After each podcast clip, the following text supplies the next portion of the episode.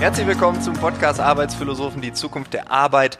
Wir wagen einen neuen Blick über den Tellerrand und schauen uns die Arbeit woanders an. Bevor wir das tun, darf ich unseren heutigen Werbepartner vorstellen. Das ist nämlich der TÜV Süd. Der TÜV Süd hat einen eigenen Podcast herausgebracht mit dem Titel Safety First, Cyber Security and More. Das passt richtig gut, weil ich schon mehrfach überlegt habe, genau darüber einen Schwerpunkt zu produzieren. Und dann habe ich immer wieder diese innere Stimme gehabt, die gesagt hat, das ist super wichtig, aber vielleicht wirst du genau deshalb ein Angriffsziel. Hacker hören diesen Schwerpunkt und sagen sich, aha, der Frank, okay, Challenge accepted. Und deshalb bin ich gerade sehr happy, dass der TÜV Süd das jetzt quasi indirekt für mich übernimmt. Dass es wichtig ist, das ist unbestritten, das können wir draußen sehen, alles wird digitaler, bei uns wird alles immer bequemlicher, es gibt immer mehr Leistung, mehr Effizienz, aber was ist mit der Sicherheit? Wird alles sicherer? Oder schrauben wir mit der nächsten Smart Home Glühbirne das nächste Einfallstor an die Decke? Kann man leicht in unser Haus eindringen. Produkte verändern sich permanent durch Software-Updates. Wie garantieren wir in diesen Kontexten Sicherheit? Wie schützen wir den Menschen? Aber wie schaffen wir auch einen Schutz vor Menschen? Klammer auf, Hacker, Klammer zu. Und genau deshalb empfehle ich dir die letzten beiden Episoden, Episode 4 und 5. Da geht es nämlich um die Frage, was heißt Sicherheit überhaupt? Wie geht Sicherheit und welche Regeln brauchen wir dafür? Wenn du also ein gewisses Fable für diese Themen hast, wenn du merkst, okay, mein Passwort ist meistens noch 1, 2, 3, 4, 5, 6, dann kannst du den Podcast überall da finden, wo es Podcasts gibt. Apple Podcasts, Google Podcasts, Spotify und so weiter und so fort. Safety First, Cybersecurity and More ist auch in den Show Notes verlinkt. Jetzt kommen wir zu unserem heutigen Gast. Das ist nämlich Sophie Schimanski. Sie ist Journalistin und Korrespondentin. Sie lebt in New York City. Sie analysiert die Wall Street jeden Morgen bei Gabor Steingart im Morning Briefing. Sie gibt die aktuelle Lage wieder und mit ihr rede ich über ein hyperschnelles New York City, über einen Druck innerhalb der Gesellschaft, in einer Gesellschaft, wo das Motto zählt, if you can make it here, you can make it everywhere. Ganz viel Spaß jetzt mit Sophie Schimanski.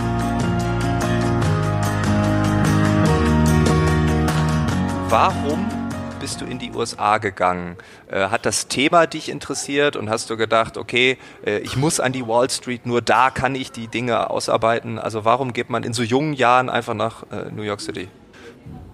Nee, es war, es war wirklich, muss ich ganz ehrlich sagen, überhaupt nicht so, dass ich gedacht habe, ich muss an die Wall Street, sondern es ist einfach ein, ein Vakuum entstanden in Deutschland, in dem ich nicht genau wusste, ähm, was ich spannend finde und was ich machen kann. Und ähm, ich glaube, an die, an die Wall Street bin ich in erster Linie gegangen. Also diese äh, Möglichkeit ergab sich und ich habe mir gedacht, okay, ich, also ich meine, wo kann man besser lernen? Nicht nur journalistisch, sondern auch, wie kann ich als Mensch besser wachsen, als wenn ich auswandere und irgendwie nach New York gehe. If you can make it here, you can make it anywhere und dann noch an so einen faszinierenden Platz wie die Wall Street. Also es ist tatsächlich eher so passiert. Also ich habe leider nicht diese Geschichte, wo ich sagen könnte, ich wollte seit ich äh, 14 war an der Wall Street arbeiten, sondern ähm, sondern ähm, es ist ein bisschen so passiert. Es ergab sich eine Möglichkeit, äh, nach New York zu gehen und ich habe gesagt, ja, das mache ich. Ähm, das klingt spannend und wenn ich so finde, dann gehe ich halt wieder heim. So, also ich bin so ein Ja-Sager wenn du mir irgendwas anbietest, dann sage ich sehr wahrscheinlich ja, weil ich es ausprobieren will und äh, mir dann selber eine Meinung darüber machen will. Und so war das mit New York. Es ist mir so in den Weg äh, gelaufen. Okay, und das hat sich dann auch bewährt? Also bist du ja. mit dieser Erwartung, äh, also du gehst d'accord und sagst, in New York ist es spannend, du kannst wachsen? Ja, ja, absolut. Also ich meine, das ist natürlich klar. Ich wär, wäre nicht der Mensch, der ich jetzt bin und nicht die Journalistin, die ich jetzt bin, wenn ich das nicht getan hätte. Und ich glaube einfach, ich bin, ähm, weiß ich nicht, was mit was für einer Rate, aber ich bin wahrscheinlich doppelt so so viel und so schnell gewachsen, wie ich das in Deutschland gemacht hätte. Also alleine schon äh, die Tatsache hier zu leben und sich auf eine andere Kultur einzustellen und die Kultur ist anders. Ähm, das ist natürlich äh, das hilft der Entwicklung unheimlich und ähm, es ich habe halt hier auch viel mehr Sachen gemacht, von denen ich vorher dachte, oh, das habe ich noch nie gemacht, das ich weiß gar nicht, ob ich das hinkriege, weiß ich nicht. Alleine auf dem Parkett mhm. der New Yorker Börse zu sein, ist natürlich äh, ein, ein Wahnsinnsgefühl irgendwie. Und das heißt, wenn man immer wieder diese Sachen macht, vor denen man sich irgendwie am Anfang vielleicht ein bisschen, ähm, von denen man sich eingeschüchtert fühlt oder so, dann wächst man natürlich ungemein. Also ich äh, hätte, würde nichts anders machen. Ich finde es großartig. Ich ähm, äh, habe hier mit Sicherheit viele Momente erlebt, die auch schwieriger waren. Ja, also wenn ich in Deutschland geblieben wäre, dann wären viele Probleme wahrscheinlich nicht entstanden. Andere Probleme dafür natürlich, aber ich bin da unheimlich dankbar für. Das, das ist eine harte Schule, New York. Und die Wall Street auch. Okay, also du hast ja schon von kulturellen Unterschieden gesprochen. Äh, was sind denn das für kulturelle Unterschiede? Kann man die in einfache Worte fassen? Also du bist ja jetzt schon eine Zeit lang da, vielleicht schon. Und äh, ja, warum ist New York City dann so besonders hartes Pflaster? Ähm, also man kann es wahrscheinlich irgendwie in Worte fassen, deswegen versuche ich mich mal dran. Was mir äh, immer wieder auffällt, ist ähm, dass es hier irgendwie akzeptierter ist, Sachen auszuprobieren, die dann hinterher nicht funktionieren. Also mir hat in Deutschland immer so ein bisschen, und das ist natürlich auch nicht immer so, ich kenne auch großartige Start-up-Gründer in, in Deutschland, aber grundsätzlich so auf der breiten Ebene, zum Beispiel in der Schule und auch noch an der Uni, ähm, hat mir der, und auch in Redaktionen, hat mir der Erfindergeist gefehlt. Und, und das Innovative und das, mir ist so oft dieses, ähm, nee, so machen wir das aber nicht begegnet. Und nee, so haben wir das noch nie gemacht. Selbst in, in, in äh, Branchen, wo man vielleicht denken würde, oder in Jobs, wo man denken würde, ähm, die trauen sich mal was anders zu machen, äh, das ist mir zu wenig begegnet in Deutschland und hier ist das anders. Hier ist es eigentlich genau andersrum. Hier habe ich, also gerade auch in New York, habe ich das Gefühl, dass, dass die Leute sich sagen, wir machen mal was ganz Beklopptes und wir machen mal was, von dem wir jetzt noch gar nicht wissen, ob es funktioniert. Aber hey, dann haben wir es halt wenigstens ausprobiert. Also man ist erfinderischer, man ist auch positiver, man geht ganz anders mit Fehlern um. Also das Wort Fehler, Mistakes, äh, das höre ich ja eigentlich gar nicht. Also hier geht's viel mehr um Innovation, um, um Versuchen, um um äh, originell zu sein und äh, das, das teilen hier auch, glaube ich, viele Leute. Ich glaube, nach New York zu kommen, ist für viele Menschen was sehr Emotionales. Also zumindest, wenn man hierher kommt aus Karrieregründen. Ähm, dann teilt man schon so diese Idee, äh, ich möchte eigentlich äh, was anders machen als das, was ich in Deutschland gemacht habe. Ich möchte vielleicht sogar ganz emotional gesagt ausbrechen. Ich möchte was riskieren. Ähm, ich möchte gucken, wie es auch sein kann, wie, wie es in dieser anderen Kultur ist. Und äh, das genieße ich hier sehr, diese, diesen Wagemut. Also einfach, die Leute sind wagemutiger. Mhm. Und ist New York deshalb so ein hartes Pflaster, weil alle mehr experimentieren, dass auch mehr Wettbewerb untereinander herrscht? Kann man das deshalb sagen? Ich denke, das ist ein Grund. Ich denke, ein Grund ist, ähm, dass natürlich hier ganz viele verrückte Leute sind, im positivsten Sinne, ganz viele Leute mit tollen Ideen, die es alle hierhin verschlagen hat, weil sie glauben, sie haben hier die Ressourcen ähm, und auch den Raum, äh, kreativ und innovativ zu sein, das auf jeden Fall. Aber ich glaube, warum New York so ein hartes Pflaster ist, ähm, ist auch ganz stupide und objektiv und rational zu erklären. Es ist einfach schweineteuer hier alles. Also hier kannst du kannst dir denn nicht irgendwie, kannst dir nicht viel, viel ähm, erlauben an irgendwie, okay, das war jetzt mal irgendwie ein schlechter Monat finanziell oder so. Also es ist einfach tatsächlich natürlich auch eine sehr teure Stadt. Ähm, und wie gesagt, gleichzeitig ist hier dieser, dieser Geist herrscht hier halt vor, ähm, wir, pro, wir akzeptieren eigentlich Angst nicht, beziehungsweise wir, Angst ist ein ganz normaler Bestandteil des Lebens und Angst ist niemals ein Grund, etwas nicht zu machen. Das heißt, wenn du hier einen schlechten Tag hast und in eine Bar gehst oder in ein Café und dich mit jemandem unterhältst, und das passiert zumindest mir, ich glaube aber auch anderen ziemlich häufig, dass man einfach mit jemandem ins Gespräch gerät, ähm, da, da würde man niemals äh, davon sprechen, dass man irgendwie jetzt mal gerade das Gefühl hat, einem geht der Optimismus aus und man hat irgendwie Angst, was zu schaffen, sondern es ist immer dieser, diese Einstellung von, ich, ich weiß nicht, ob es hinhauen wird, aber ich möchte es unbedingt probieren. Also, ähm, und das ist natürlich, äh, wenn, in negativen Momenten hat man vielleicht den Eindruck, man Angst oder Zögerlichkeit hat hier kein, einfach keinen Platz. Ja, das sind ganz viele Leute, die, die ganz viel wollen und die ich unheimlich auch immer wieder, also ich, ich treffe hier ganz faszinierende Menschen, ähm, die, die mich sehr inspirieren und wo ich immer wieder denke, woher nehmen die diese, diesen Mut und diese Entschlossenheit? Das heißt andersrum, wenn man mal einen nicht so guten Tag hat, dann ist es schwierig, hier Gleichgesinnte zu finden. Welchen Stellenwert hat dann in dieser Gesellschaft äh, die Arbeit? Also wenn ich das jetzt so höre, dann müsste doch Arbeit alles sein, oder? Kann man das so pauschalisieren?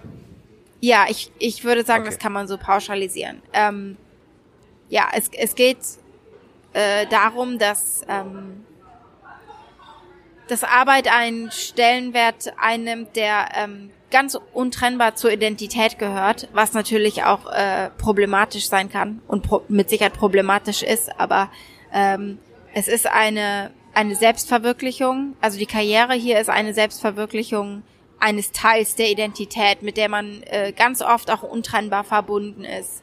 Ich, ich meine, die, die Gespräche, wenn man jemanden neu kennenlernt, auf einem Geburtstag oder so, man stellt sich vor, dann ist das in der Regel ja das Erste, was man äh, irgendwie austauscht und, und, und dann geht es auch sehr viel darum, äh, hinterher im Gespräch, was macht man und woher kommt man? Und dann kommt ja noch hinzu, hier kommen ja auch, ich meine, wie oft treffe ich mal einen echten New Yorker?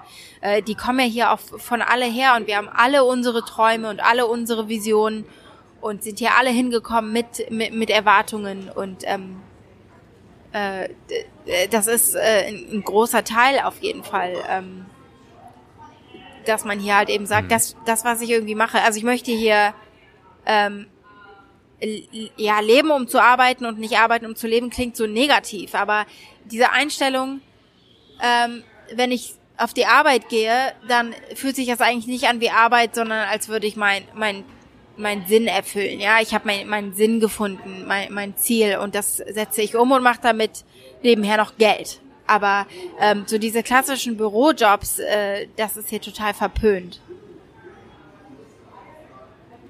Also äh, das Beamtentum wird man in New York dann nicht so gut finden. Aber wie, wie sieht dann so eine Arbeitswelt aus in New York? Ist die dennoch ähnlich zu dem, was du aus Deutschland kennst? Oder ist das auch komplett anders? Also arbeiten die Leute anders? Gehen die miteinander anders um?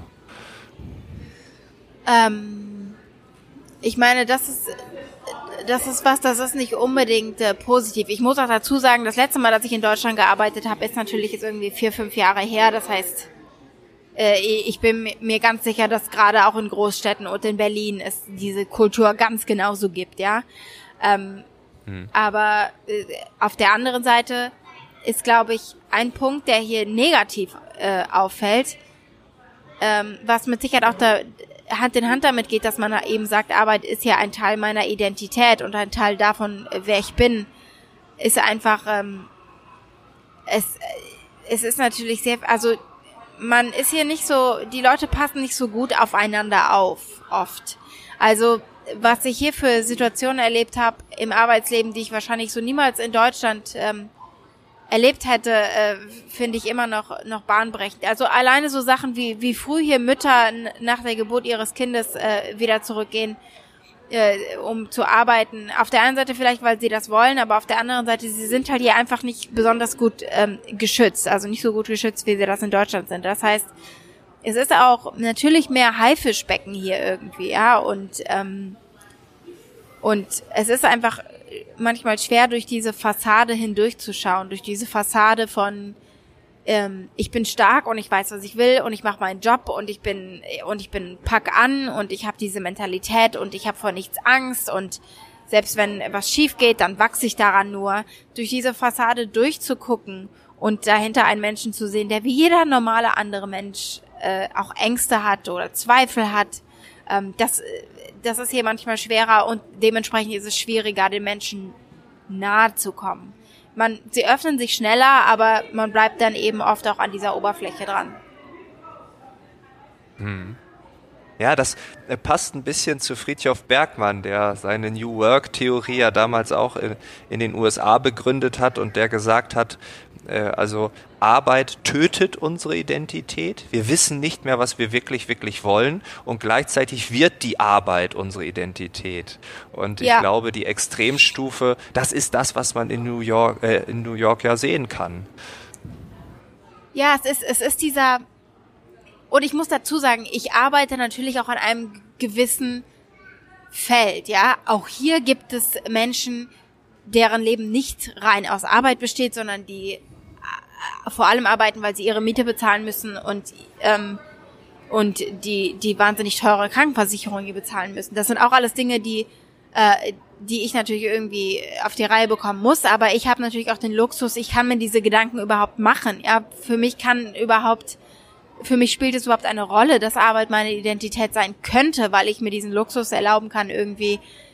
Ich finde es halt, es ist dieses Gefühl von, äh, es sitzen alle irgendwie im, im Starbucks oder in irgendeinem kleinen Café und jeder hat seinen Rechner offen und alle arbeiten und ähm, es ist eine, es ist natürlich irgendwie, man wird so mitgenommen, ja, also man wird so äh, mitgezogen, das tut auch gut, diese, diese Atmosphäre, aber auf der anderen Seite ist es natürlich auch ähm, ja ein Symptom von, von, von einer Gesellschaftsschicht, nur einer Schicht, einer kleinen Gruppe, die hier nach New York kommt, um ähm, ja, die, um, um was zu werden. Ja, also wie gesagt, wenn ich in Deutschland geblieben werde, wäre, dann wären meine Probleme jetzt ganz andere. Ähm, ja. Und hier geht es viel darum, was kann ich schaffen und, und ja, wie, wie, wie kann ich besonders innovativ sein und wie kann ich besonders viel arbeiten? Es ist doch cool, wenn ich in meinem, also ich meine, ich, ich arbeite oft von einem Coworking Space aus. Und es sind ja nur Startups. Und du siehst Leute einziehen und zwei Monate später ausziehen, weil es hat halt nicht geklappt. Aber es ist diese Atmosphäre von, wir arbeiten gerne unheimlich viel und es ist eigentlich das Wichtigste und ähm, eben ein Teil ja unserer Identität. Und das ist natürlich auch super gefährlich. Auf jeden Fall. Aber gibt es manchmal so diesen Wunsch nach einer Veränderung? Hörst du Stimmen, die sagen, ach, so ein bisschen mehr Work-Life-Balance? Also ich weiß, die Begriffe werdet ihr dort wahrscheinlich nicht haben. Homeoffice gibt's bei euch nicht als Begriff, aber ich möchte äh, ein bisschen mehr Familienfreundlichkeit. Wie wär's denn ein bisschen weniger zu arbeiten? Gibt es diese Stimmen? Hört man das manchmal raus? Diese allgemeine Skepsis ja. gegen diesem Ding, ja? Ja, auf jeden Fall. Also ähm, mir fallen da jetzt spontan drei Sachen ein, die ich dazu erwähnen würde. Ähm, auf der einen Seite gibt es hier eine große ähm, Bewegung, die ähm, aufgemacht wird an einem ganz bestimmten Unternehmer, ähm, an äh, Gary V, Gary Vaynerchuk und der ist ein ganz findiger, sehr erfolgreicher Unternehmer. Wie gesagt, hat sein eigenes Medienunternehmen.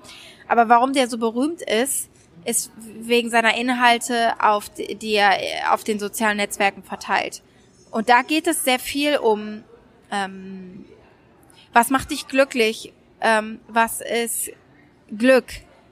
In, in welchem Zusammenhang ste steht das mit Geld? Und wo befindest du dich auf dieser Kurve, die im Grunde genommen Geld und Glück miteinander oder Erfolg und Glück miteinander misst?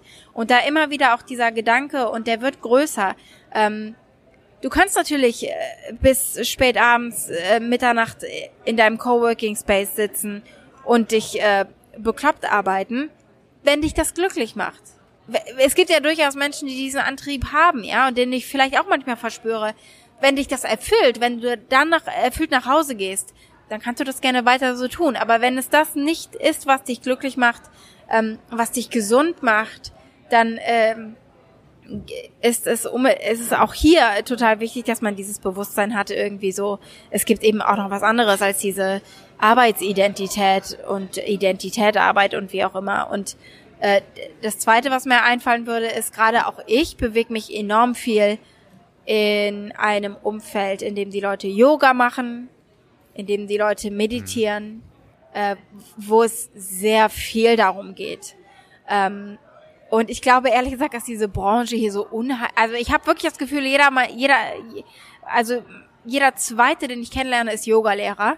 Also diese Branche boomt hier enorm. Du bist entweder irgendwie Entrepreneur, was by the way sich auch jeder so nennt, also jeder ist Unternehmer, oder du bist Yogalehrer oder so. Also das boomt hier natürlich enorm, ja. Also irgendwelche äh, Sound ähm, Healing Sessions und Reiki und äh, Yoga und Meditation und dann die kleine Spalte, über die niemand reden möchte, aber die ein großes Geschäft hier ist, nämlich Tarotkarten legen. Das heißt, du findest in diesem sehr rationalen, ähm, wirtschaftlichen, unternehmerischen New York enorm viel Spirituelles äh, und es boomt mindestens genauso. Und ich glaube, das geht Hand in Hand äh, miteinander, auf jeden Fall.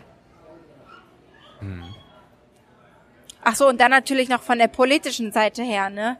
die politische Seite natürlich auch. Also ob es jetzt eine Elizabeth Warren oder ein Bernie Sanders sind, ähm, die ja auch ganz klar darauf pochen, dass äh, ähm, die Arbeitswelt sich verändern muss, äh, sich das Sozialsystem verändern muss, ähm, damit eben nicht mehr nur noch der überleben kann, der sich halb bekloppt arbeitet. Also auch wieder das Gesunde und das Sichere. Das, das sieht man auch in der Politik, dass da eben Menschen wieder nachrufen. Und es gibt ja genau andere Menschen, äh, ob das jetzt ein Donald Trump ist an der Oberfläche oder jemand anderes, die eben das Gegenteil fordern, ja, dieses The American Dream. Jeder, der, das ist mir auch viel begegnet, diese Mentalität, jeder, der wirklich will, der kann es auch schaffen, ja.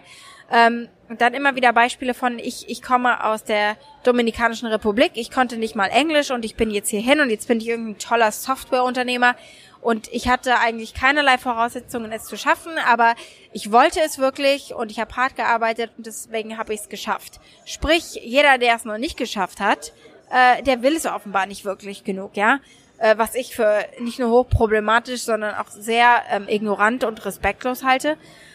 Aber äh, mhm. diese Einstellung gibt's natürlich, ne? Das ist dann die negative Auswirkung. Und da gibt's eine Gegenbewegung, auch in der Politik, die eben sagen, nein, wir starten eben nicht alle gleich und nein, wir können eben nicht alle dieses Unternehmertum und, und, und all das durchziehen und in, hinter unserem Mac im Starbucks sitzen, sondern es gibt halt auch noch eine andere Welt, wo Arbeit wirklich äh, notwendig ist, ähm, um die Rechnungen zu bezahlen und nicht, damit man sich wie was weiß ich was fühlt. Also es gibt natürlich Gegenbewegungen äh, dagegen, auf jeden Fall, gerade auch in New York City. Ja, weil also zwei Beobachtungen dazu. Also Gary Vaynerchuk, ich folge ihm seit vielen, vielen Jahren und ich fand es auch mhm. interessant, dass er sich ja auch dahin entwickelt hat. Diese Total. Themen wie ja. Glück, Zufriedenheit. Der war ja früher so einer, der gesagt hat, du musst hasteln, hasteln, hasteln. Und jetzt genau, es war immer Hassel, Hassel, Hassel, genau, richtig. Hasteln, wenn es ja. dich glücklich macht. Und das ist dieser richtig. Zusatz. Und ähm, ja, äh, tolle Entwicklung. Also ich habe irgendwann habe ich mich gefreut, weil äh, ich mich ja, auch, ja. ich dachte, juhu, jetzt sind wir wieder zusammen. und äh, er hat so viele Menschen, die ihm folgen. Ähm, und eine andere Diskussion gerade, wir haben hier in Deutschland den Lasse Reingans, äh, der hier auch schon im Interview war mit seiner 25-Stunden-Woche. Und äh, gerade aktuell schreiben ganz viele amerikanische Zeitungen darüber. Selbst Call Newport hat ihn ähm, in einem Artikel erwähnt. Äh, also da wird auf einmal aus Deutschland die 25-Stunden-Woche, die da ja auch nur ein Typ so richtig umgesetzt hat, äh, nach Amerika mhm. getragen und da wird diskutiert. Und das würde ja nicht passieren, wenn da nicht irgendwo was getriggert wird. Also von daher, äh, ja, ja äh, da wir kommen uns da ein Stück näher. Das ist super. Und ähm, aber ich meine, du hast als Journalistin ja eh einen, einen Meta-Überblick, einen globalen Überblick. Du äh, guckst auf die Wall Street. Ähm, was mich interessiert, und du hast es eben auch gesagt, ähm, die Amerikaner, die sind so zukunftsfroh. Die blicken äh, ganz entspannt in die Zukunft, sind optimistisch. Ähm, warum ist das so? Also wieso sind die so positiv? Ich habe immer das Gefühl, wir sind so das Gegenteil hier. Wir sind eher so, oh Gott, die Welt geht unter. Und dann hört man äh, von Übersee, nee, die Welt geht noch viel besser weiter.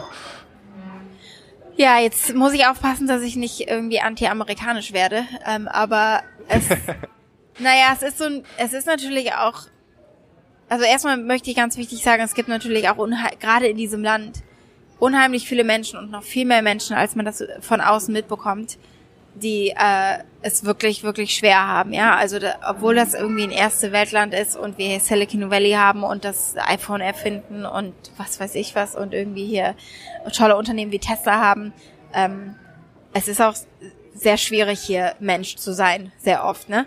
Aber mal abgesehen davon, wenn man diese ganzen Menschen, die hier positiv ähm, in die Zukunft blicken, ähm, äh, da geht es auch viel darum, dass äh, es eine gewisse Hybris ist, nach dem Motto, ähm, wir, sind halt immer noch das tollste Land der Welt.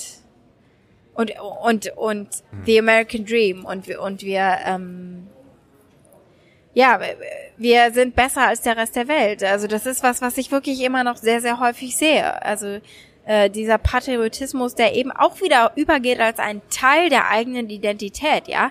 Da kann, da sind die, da sind ja. viele Amerikaner auch blind gegenüber dem, was hier ganz furchtbar schief läuft. Also, ähm, wo ich mir denke, dieses und jenes funktioniert wirklich überhaupt gar nicht in diesem Land. Äh, woher nehmt ihr diese, dieses Gefühl des, des Optimismus, wie könnt ihr so positiv in die Zukunft blicken? Ganz viele Sachen funktionieren wirklich überhaupt nicht. Aber das ist den eingeimpft. Ich glaube, das ist den eingeimpft. Ich, ich, ich, manchmal, manchmal beneide ich es auch, ja, dieses unerschütterliche Gefühl, äh, da wo wir sind, das ist großartig und, und es wird nur noch großartiger, weil äh, das so ist, wie wir als Land funktionieren, ja, wohingegen ja, ähm, und das ist natürlich jetzt ein, äh, auch wieder ein Stereotyp gegenüber den Deutschen, wohingegen der Deutsche, finde ich, äh, der Deutsche an sich, wohingegen in Deutschland viel auch gemeckert wird und, und sich beschwert wird mhm. und viel Unzufriedenheit herrscht. Also manchmal beneide ich das auch, aber ich komme nicht umher, vielleicht auch gerade als Journalistin, äh, viele Sachen eben in Frage zu stellen und ähm, ja, ich frage mich auch, wo dieser Optimismus manchmal herkommt. Ich glaube, der ist unabhängig von vielen äh, Bewegungen einfach. Also ich meine, was gerade passiert in diesem Land und passiert ist in den letzten Jahren, ist eigentlich Grund genug, dass hier alle die Hände überm Kopf zusammenschlagen und das Land verlassen. Aber es ist nicht so, sondern die Schicht wird vielleicht sogar noch viel größer, die irgendwie sagt, wir sind ein ganz tolles, irres Land. Und ähm, ja, ich glaube, das ist den eingeimpft und das hat auch viel mit Politik zu tun und woher sie politisch kommen. Ja, okay. Ich glaube, das ist auch schwer zu verstehen von hier. Also wie die Politik dort tickt, das ist einfach anders wie bei uns ja. ähm, und hat definitiv eine Auswirkung. Ähm, und wie blicken die Amerikaner auf Deutschland? Ich meine, du wirst ja auch Kontakt zu Menschen aus der Wall Street äh, haben, die dann auch ähm, die Wirtschaft, unser Land bewerten, die mal den einen oder anderen Kommentar äh, rauslassen. Äh, wie ja. blickt man auf Europa im Speziellen auf uns? Also Deutschland finden die hier alle super. Also Deutschland finden die alle Angela Merk Merkel, sagen sie, das finden die alle ganz super. ähm, also die, die, die, die, die behandeln mich und auch, und auch wenn sie über Deutschland reden, dann reden sie immer so, als ähm, hätten wir es total ausgefuchst. Also äh, wir hätten die tollsten Unternehmen und ähm, äh, wir, wir hätten die tollste Wirtschaft und ich glaube, dass mehr Amerikanern bewusst ist, dass Deutschland die äh, die größte Volkswirtschaft in der EU ist, als es den Deutschen ist. Also der, der Blick hier von außen ist sehr ähm, bewundernd, mit viel Respekt. Und äh, ich habe immer das Gefühl, selbst wenn, es wird ja gerade hier viel geschimpft, ne, auf andere Länder und die ähm, nehmen die, die Vereinigten Staaten aus und es ist unfair, gerade weil was mhm. Handelspolitik betrifft. Aber bei Deutschland habe ich schon immer das Gefühl, wird auch mal so, nicht bei der EU, aber bei Deutschland wird immer so eine kleine Ausnahme gemacht und gesagt, ja, ihr habt ja eure eigenen Probleme vor allem, ne? die ganzen anderen Mitgliedstaaten, äh, die irgendwie sacken ab äh, finanziell und und vom Staatshaushalt und ihr ähm, holt ihr alle aus der Patsche, weil ihr das einzige Land seid, äh, das es irgendwie auf, auf die Kette bekommt. Also viel Respekt, viel Bewunderung ähm, ja. Also, ja. Ja, okay. Sehr, sehr positiv. Das ist ungefähr das, was ich auch gespürt habe. Ich war jetzt schon ein paar Mal in New York und immer wenn ich gesagt habe, I'm from Germany, dann war immer, oh, really cool und so. Und dann äh, ja, musste ja. man erstmal erzählen und äh, man kannte auch die Städte, ne, dann, äh, wo ich immer dachte, wow, genau. cool, du weißt, dass Hamburg im Norden liegt, äh, krass. Und dann sagen die, ja, ich komme aus Chicago und ich wusste dann nicht, wo Chicago ja. liegt. Ja, ja. Ge genau, und, äh, genau das. Genau, dann ja. Äh, schämt man sich wieder so ein bisschen. Aber ja, cool, das, äh, das äh, bestätigt meinen Eindruck. Ähm, ich habe noch äh, so ein paar ganz kurze Entweder-Oder-Fragen an dich, weil ich glaube, die geben uns auch noch mal so einen Einblick über dich, ähm, äh, vielleicht auch ins Private rein. Ähm, die erste Frage ja. wäre, ähm, äh, du kriegst ja wahrscheinlich häufig Besuch, weil du dort lebst, wo du lebst. Äh, Freunde besuchen dich. Womit gehst du? Äh, wo gehst du mit denen hin? Burger oder Pizza? Äh, ich bin vegetarisch, also wahrscheinlich Pizza, weil ich da Pizza, äh, weil ich da mehr vegetarische Optionen erwarten würde. Ja, okay. Geht mir in Berlin genauso. ah ja. äh, Pepsi oder Pepsi oder Cola? Cola. Welches Nahrungsmittel vermisst du am meisten? Brot. Echtes Brot. Brot. Ja, so. Wir ja. haben hier kein Brot. Also das, was Sie sagen, was Brot ist, ist kein Brot. Ja. Mir ging es schon nach zwei Tagen so, wo ich dachte, ey, wo kriege ich hier? Ja, keine Chance. nee, nee. Äh, Brooklyn oder Queens? Äh, oh, schwierige Frage, weil ich lebe in Queens, aber ich gehe ausschließlich aus in Brooklyn. Also wahrscheinlich tendenziell okay. Brooklyn, aber ich lebe in Queens. Okay, ja, ist eine 50-50-Antwort, ist okay. Ja. Ähm, du musst New York City verlassen, weil keine Arbeit mehr für dich. Los Angeles oder Miami? Miami. Boston oder San Francisco? San Francisco. Und jetzt so ein Blick in die Glaskugel. Du hast 10.000 Dollar oder Euro, völlig egal. Du musst das anlegen, darfst dich für eine Partei entscheiden. Dow Jones oder DAX? Dow Jones. Okay, warum? Äh, das geht so ein bisschen zurück auf das, was ich am Anfang des Gesprächs gesagt habe. Also was hier für, für Unternehmen aus dem Boden schießen und was selbst irgendwie etablierte Unternehmen, die eben im Dow Jones zum Beispiel gelistet sind, was die immer wieder neu auf die Beine stellen durch diesen Druck, ja, durch diesen Erfindergeist, durch dieses Getriebene, ist, finde ich, unfassbar. Also ich meine, ähm, es gab jetzt diese Woche zum Beispiel irgendwie ähm, Zahlen von, von Disney, von Walt Disney, super alt eingesessener Konzern, aber was die jetzt irgendwie dies schaffen, dieses Riesenschiff irgendwie ähm, umzuwälzen und umzusteuern auf die sich immer wieder ähm, verändernde Medienbranche und es neu einzunorden, das finde ich faszinierend. Also ich finde einfach, dass hier der die Chancen für Wachstum größer sind. Okay, das ist auch die Begründung dafür, wo man investiert. Cool. Sophie, vielen, vielen Dank für deinen Gerne. Exkurs in äh, New York und äh, ja, ich will einfach nur sagen, vielen Dank. Ja, ich danke dir. Das war das Gespräch mit Sophie Schimanski. Alle Infos zu ihr, alle sozialen Kanäle sind in den Show Notes verlinkt. Ich würde mich freuen, wenn du mitdiskutierst. Jede Woche startet zeitgleich zur Veröffentlichung der Episode eine Diskussion bei LinkedIn, die in den letzten Wochen wirklich sehr gut angelaufen ist. Ein Link auch hier ist in den Show Notes zu finden. Ich wünsche dir eine tolle Woche. Wir hören uns dann am nächsten Mittwoch wieder. Bis dahin, alles Gute. Ciao, ciao.